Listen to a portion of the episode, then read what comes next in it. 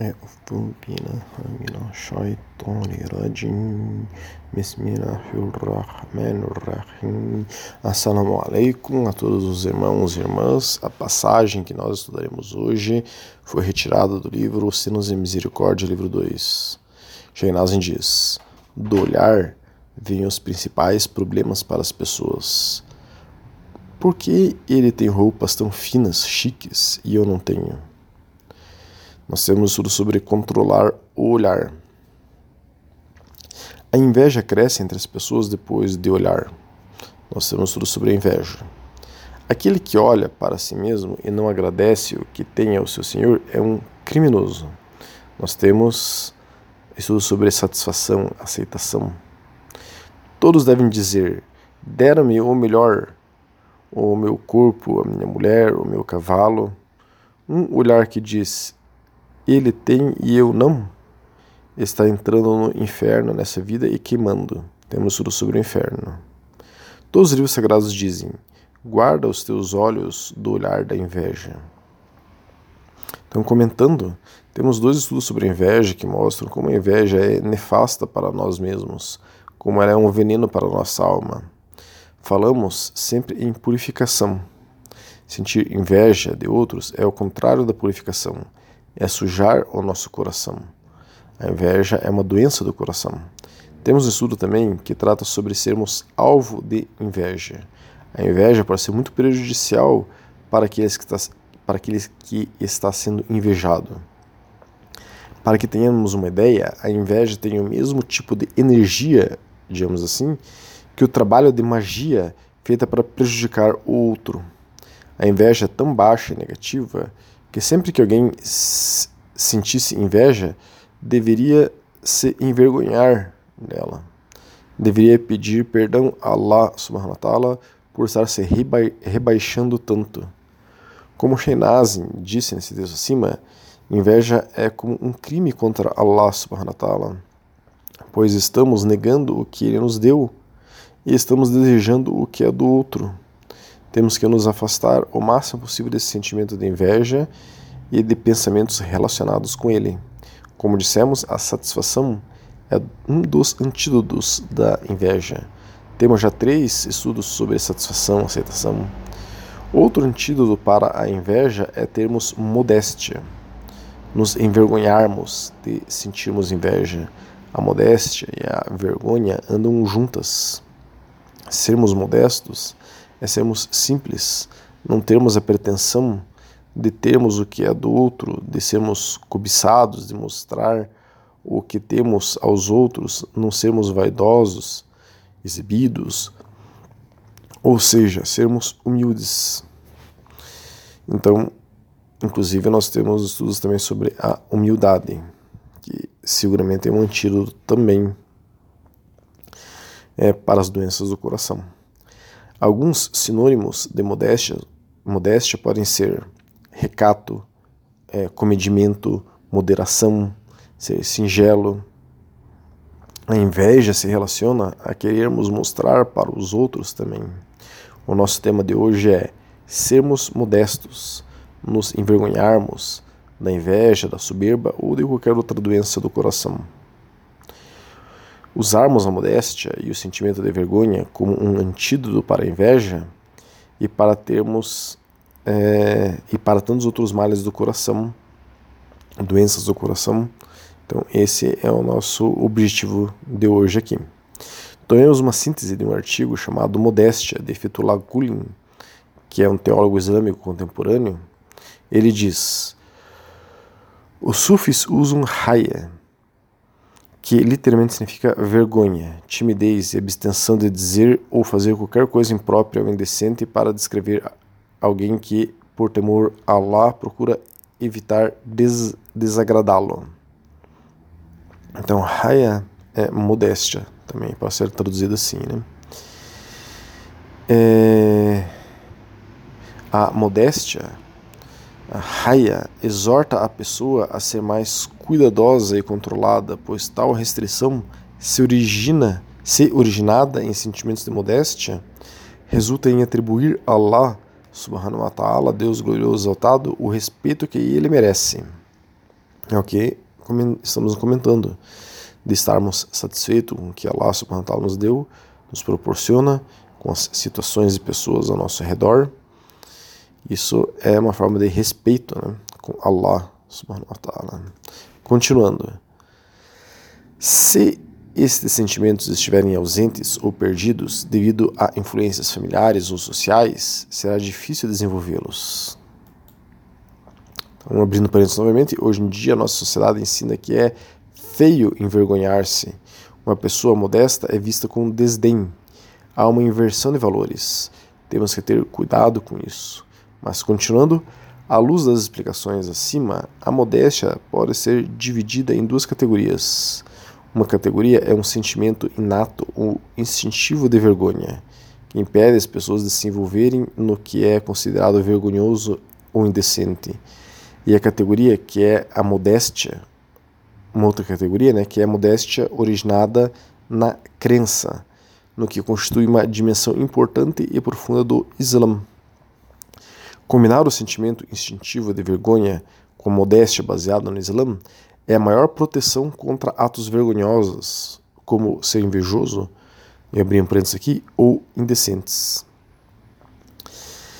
Esse sentimento inato de vergonha deve ser combinado com a consciência proveniente da crença e expressa no Alcorão como ele não sabe que Deus vê todas as coisas? Sura 96, é 14.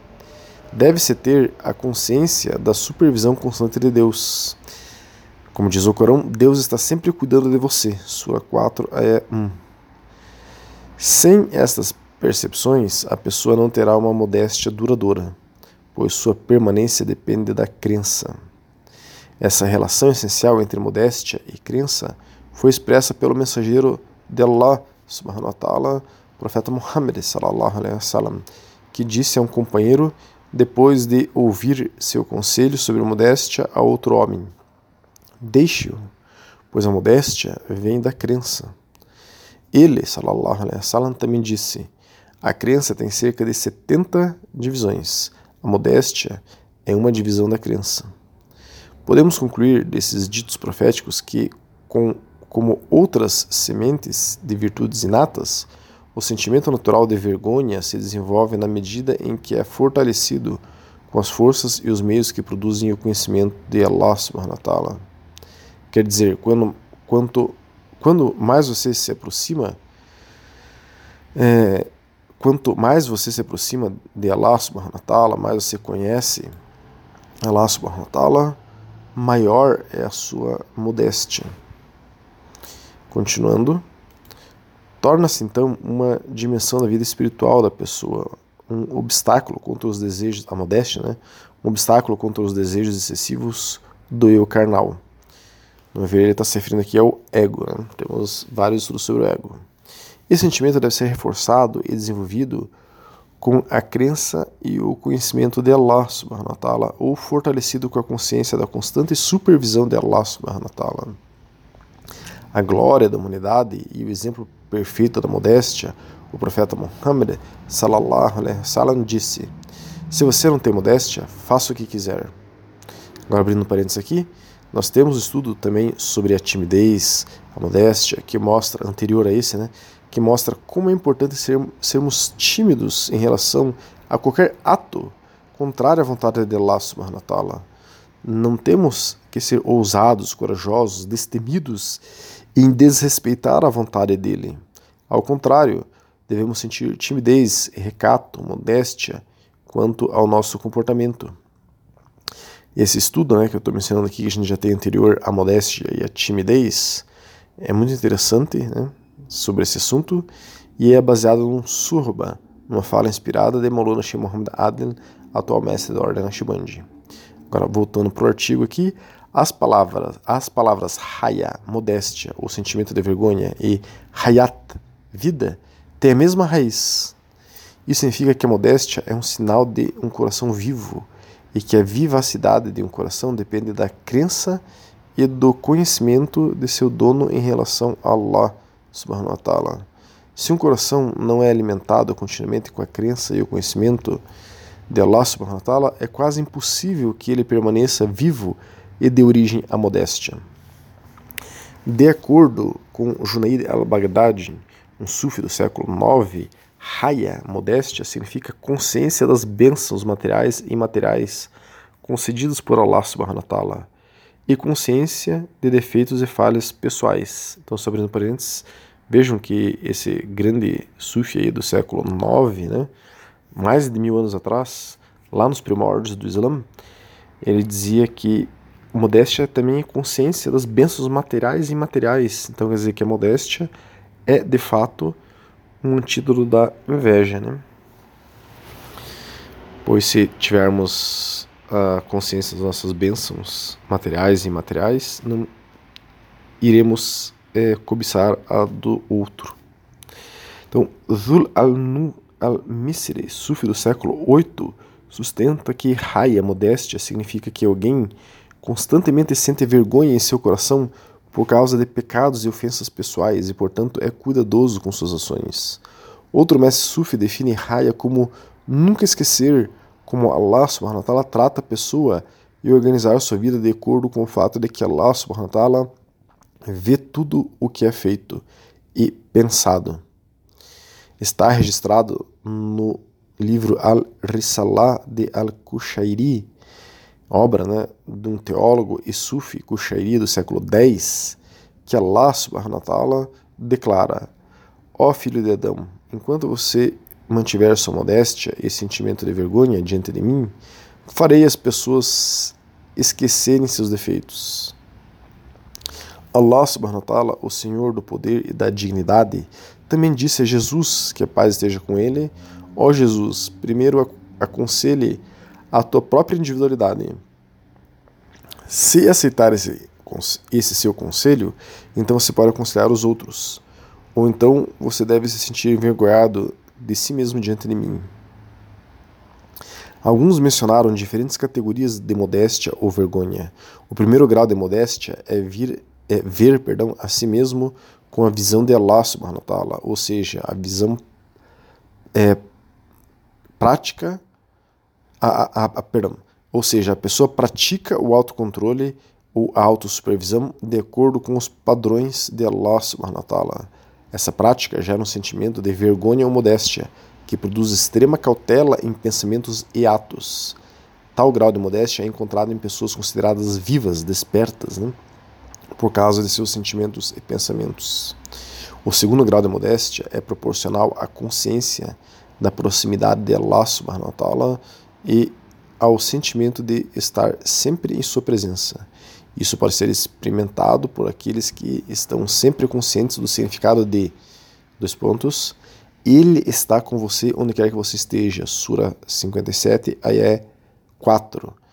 É, isso aqui que ele menciona tem tudo a ver com o Irsan, que é a terceira camada mais profunda do Islã. Nós temos tudo sobre o Irsan.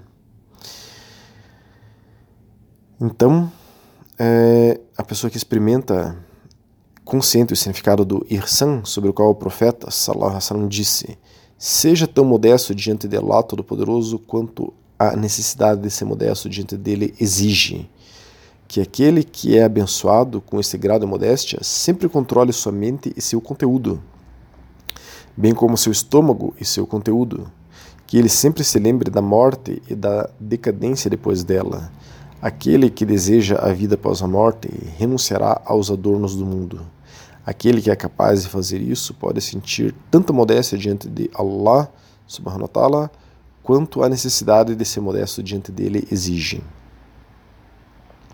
Pode-se alcançar o terceiro grau de modéstia sentindo profundamente a absoluta disposição divina de todas as coisas, vivendo uma vida de profunda espiritualidade em busca do destino final. Dois pontos, abre aspas, e em seu Senhor está o objetivo final. Ao Corão Sura 53, Ayé 42.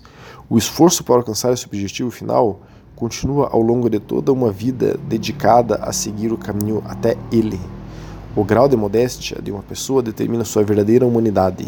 Se um viajante não pode ordenar sua vida e disciplinar seus atos de acordo com as exigências da vida eterna e viver com a máxima humildade e modéstia, então sua existência é uma vergonha pessoal e um fardo para os outros, como afirmado no seguinte dístico, ditado árabe. Né? Por Deus, não há bem na vida nem no mundo quando a pessoa, quando, quando a modéstia desaparece. A modéstia é uma qualidade e mistério divino. Se as pessoas soubessem a quem se refere essencialmente, a que se refere essencialmente, agiriam com mais cuidado e sensibilidade. Para iluminar este ponto, é relatado que Allah Todo-Poderoso pede a um homem velho na planície da ressurreição para prestar contas de seus atos no mundo. Por que você cometeu tais e tais pecados? O velho nega que tenha feito isso. Assim, o mais compassivo dos compassivos, Allah subhanahu wa ta'ala, ordena aos anjos: leve ao paraíso, os anjos ficam curiosos e querem saber por que o Todo-Poderoso ordenou isso, embora ele saiba que o velho cometeu esses pecados. O Todo-Poderoso responde: Eu sei, mas olhei para sua barba branca, como pertencente à comunidade de Muhammad sallallahu alaihi wasallam, e senti vergonha de dizer a ele que eu sabia que ele estava mentindo. Conforme registrado em Kams al-Umal quando o arcanjo Gabriel salam, disse isso ao mensageiro de Deus, salallahu alaihi wasallam, os olhos do mensageiro, salallahu alaihi wasallam, se encheram de lágrimas e ele disse com pesar: Allah, Todo-Poderoso, sente vergonha de punir aqueles da minha comunidade, cujas barbas ficaram brancas. Mas aqueles em minha comunidade com barbas brancas não sentem vergonha de cometer pecados. E assim acaba é, essa síntese desse artigo, que não trouxemos ele aqui na íntegra. A modéstia, a timidez, a vergonha são sentimentos divinos, são sentimentos superiores. A inveja é um dos sentimentos mais baixos que alguém pode sentir. Nós vivemos um tempo em que tudo está misturado, coisas boas estão maculadas de coisas ruins ao seu redor. É raríssimo, na atualidade, se encontrar algo puro, imaculado, que não esteja contaminado com as influências do meio. Nosso coração é assim. Há muitos defeitos nele, doenças do coração. Sentimos inveja, temos desejo de ter mais, ser mais, conseguir mais. Ficamos tristes por não estarmos no nível espiritual que queríamos, por exemplo, ou por não vermos sentido para a vida. Às vezes tratamos mal alguma pessoa, normalmente em nosso círculo familiar, somos preguiçosos, nos exibimos, nos arrogamos ser o que não somos, enfim, aquele que olha para si mesmo verá inevitavelmente que é forrado de defeitos, que seu coração tem inúmeras doenças, mas Allah subhanahu wa ta'ala nos deu também antídotos, remédios para essas doenças do coração. Podemos tomar mais e mais desses remédios para melhorarmos nossa natureza nos dedicarmos a pôr em prática o que aprendermos, é, a pessoa que põe em prática né, aquilo que aprende também é uma forma de remédio, pois é assim que nós transformamos a nós mesmos. É necessário a prática, e o sufismo exige justo, existe justo para indicar como se praticar todas essas coisas como se fazer uso desses remédios. Alguém pode dizer que fica desanimado ao ver sua própria natureza, ver que tem inveja, que é arrogante, que é preguiçoso, mas não precisamos nos desanimar. Temos que nos vigiar, pois sabemos que Allah subhanahu wa ta'ala nos vigia. Temos que ser sinceros conosco mesmos, empreendermos esforços para nos melhorarmos como aceitar o que Allah subhanahu wa ta'ala nos dá, nos envergonharmos de nós mesmos quando erramos, quando sentimos sentimentos inferiores, quando temos pensamentos inadequados, e temos que depositar nossa esperança plena em Allah subhanahu wa ta'ala, pois Ele é quem nos transformará em pessoas melhores. O dua, que é a súplica, né? é uma das nossas mais poderosas armas, temos tudo sobre isso. Podemos pedir a Ele que nos transforme em seres melhores e nos eleve espiritualmente, que nos aproxime dele.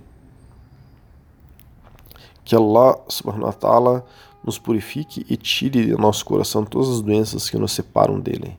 Assalamu alaikum wa rahmatullahi wa barakatuh.